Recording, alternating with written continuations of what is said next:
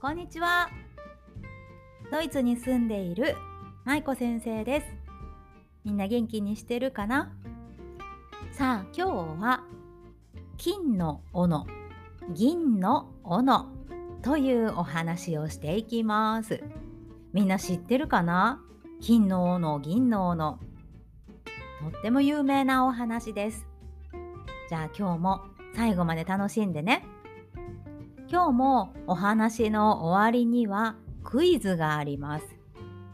みんないつもクイズたくさん答えてくれてありがとう。いつも正解の人もいるし、時々間違っちゃう人もいるかもしれないけれど、さあ今日も楽しいクイズを用意しています。じゃあ最後まで楽しんでね。それではお話の始まり始まり。金の斧銀の斧。昔々あるところにとても真面目な木こりがいました。木こりは森で木を切る仕事をする人のことです。木こりは毎日森へ行ってはせっせせっせと木を切っていました。そんなある日のことです。木こりはいつものように鉄の斧で木を切り倒していました。トーン、トーン、トーン。ところが、一生懸命木を切っているうちに、スポーンと斧は木こりの手からすり抜けて飛んでいきました。あ木こりは声を上げましたが、斧はスルスルと飛んでいき、木こりが木を切っていたすぐそばにある泉の中へ、ぽちゃーんと落ちてしまいました。鉄でできた重たい斧はどんどん水の底へと沈んでいきます。ああ、なんてことだ。斧がないと仕事ができない。木こりはしょんぼりと落ち込み、その場に座り込んで困ってしまいました。とその時です。ゴーという音とともに泉の水が湧き上がりました。そして泉の中からキラキラと輝くとても美しい女神様が現れたのです。女神様は落ち込んでいる木こりに言いました。木こりや木こり？あなたが落としたのは金の斧ですか？それとも銀の斧ですか？それともこの鉄の斧ですか？見ると女神様は3つの斧を手に持っています。1つ目はピカピカに輝く金の斧。2つ目はつやつやと輝く銀の斧。そして3つ目はさっき木こりが落とした鉄の斧でした。金の斧も銀の斧も木こりの鉄の斧とは比べ物にならないくらいキラキラと美しく輝いています。しかし木こりは首を横に振って言いました。僕が落としたのは金の斧でも銀の斧でもありません。ボロボロの鉄の斧です。木こりの答えを聞いた女神様は優しく微笑んで木こりに言いました。あなたはとっても正直者ですね。ご褒美にこの2つの斧をあげましょう。うして。木こりは女神様から鉄の斧を返してもらいまた金の斧と銀の斧ももらうことができました。さてそんな様子を木の陰から見ていたのは欲張りな男。男は自分も金の斧が欲しい。考えていました。次の日男は家からボロボロの斧を持っていきます。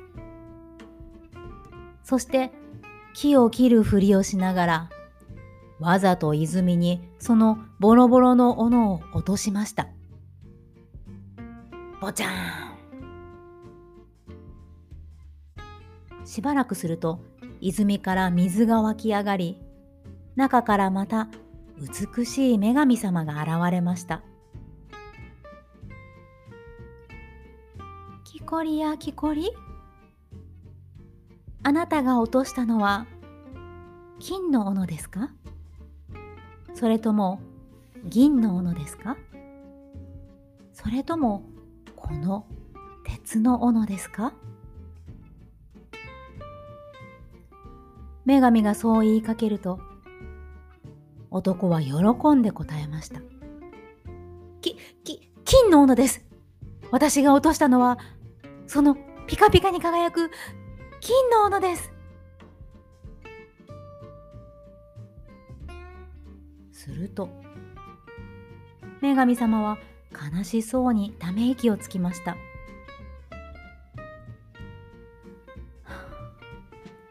あなたは嘘つきですね。嘘つき者に斧は返せません。そうして女神様はまたごぼごぼと水の中へと帰っていきました。欲張りな男は結局何ももらうことができず自分の斧もなくしてしまったのでした。おしまい。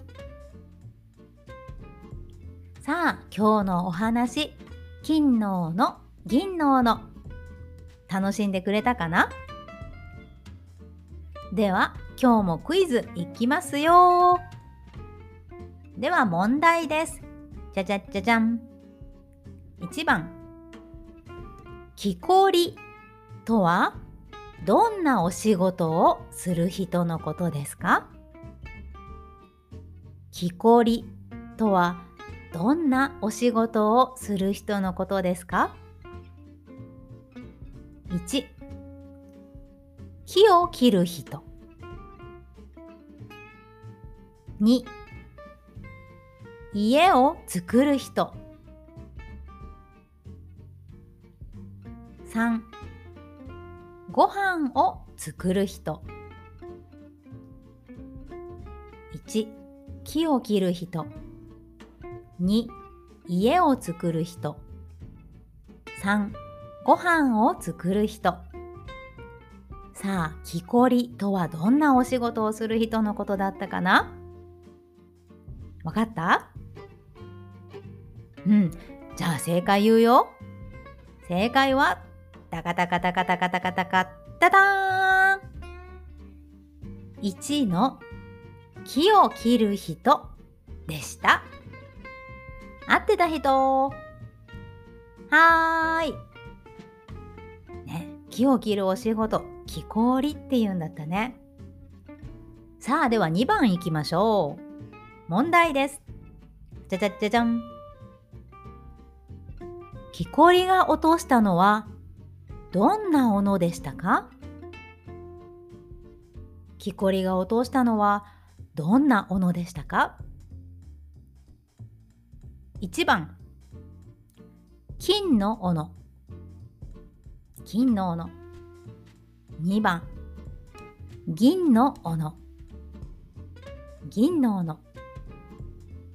3番。鉄の斧。鉄の斧。もうわかったかな？じゃあ正解言うよ。正解はダカダカダカダカダカダカダラー。3番の鉄の斧でした。